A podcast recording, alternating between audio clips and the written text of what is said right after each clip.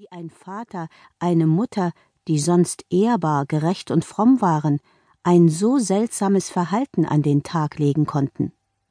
Darf ich es Ihnen gestehen, Monsieur? Einige Worte, die meinem Vater im Zorn entschlüpften, denn er war heftig, besondere Umstände, die zu verschiedenen Zeiten eintraten, das Gerede der Nachbarn, Äußerungen des Gesindes ließen mich einen Grund vermuten, der meine Eltern einigermaßen entschuldigen würde. Vielleicht hegte mein Vater Zweifel bezüglich meiner Geburt. Vielleicht erinnerte ich meine Mutter an einen Fehltritt oder an die Undankbarkeit eines Mannes, dem sie allzu sehr vertraut hatte. Ich weiß es nicht. Selbst wenn mein Argwohn unbegründet wäre, warum sollte ich nicht wagen, zu Ihnen davon zu sprechen? Sie, Monsieur, werden meinen Bericht und ich, Sie dürfen dessen versichert sein, ich werde Ihre Antwort verbrennen. Da wir drei kurz nacheinander geboren wurden, waren wir fast zur gleichen Zeit erwachsen. Es stellten sich Freier ein. Meine älteste Schwester wurde von einem reizenden jungen Mann umworben.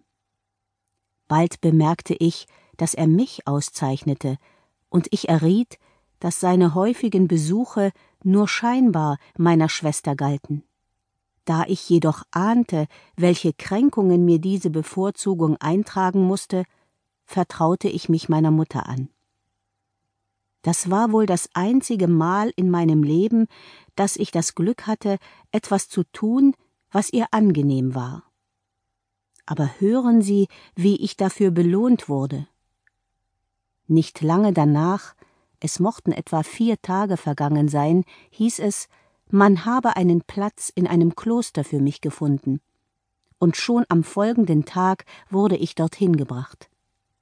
Ich hatte es daheim so schlecht, dass mich diese Veränderung durchaus nicht traurig stimmte, und ich freudigen Herzens nach St. Marie, meinem ersten Kloster ging. Da mich der Anbeter meiner Schwester nicht mehr sah, vergaß er mich und wurde ihr Mann.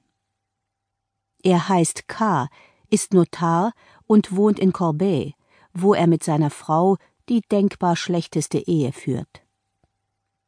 Meine zweite Schwester heiratete einen gewissen Beauchamp, einen Seidenhändler in Paris, Rue Quincampoix, und ist einigermaßen glücklich mit ihm. Nachdem meine Schwestern versorgt waren, hoffte ich, man würde nun an mich denken und mich bald aus dem Kloster nehmen. Ich war damals sechzehneinhalb Jahre alt.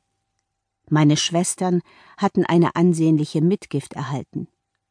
Ich erhoffte mir das Gleiche, und mein Kopf war voll hoffnungsfroher Pläne, als ich in das Sprechzimmer gerufen wurde. Dort erwartete mich der Pater Seraphin, der Beichtvater meiner Mutter. Er war auch der meine gewesen, und so zögerte er nicht, mir den Beweggrund seines Besuches zu nennen. Es handelte sich darum, dass ich den Schleier nehmen sollte. Ich protestierte heftig gegen diesen befremdlichen Vorschlag und erklärte ihm klar und deutlich, dass ich dem Leben im Kloster keinen Geschmack abgewinnen könnte. Schlimm für Sie, sagte er, denn Ihre Eltern haben sich für ihre Schwestern völlig verausgabt, und ich wüsste nicht, was sie in ihrer gegenwärtigen Lage noch für sie tun könnten.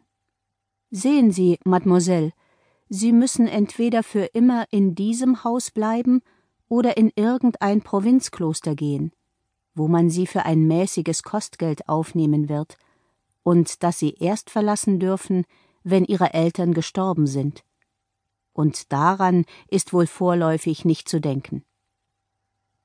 Ich beklagte mich bitter und vergoß ungezählte Tränen. Die Vorsteherin war unterrichtet. Sie erwartete mich, als ich aus dem Sprechzimmer trat. Ich befand mich in einer unsagbaren Verwirrung. Sie fragte mich, was fehlt Ihnen denn, mein liebes Kind? Sie wusste besser als ich, was mir fehlte. Wie sehen Sie aus? Wahrlich, so verzweifelt habe ich noch niemanden gesehen. Sie machen mich zittern. Haben Sie Ihren Vater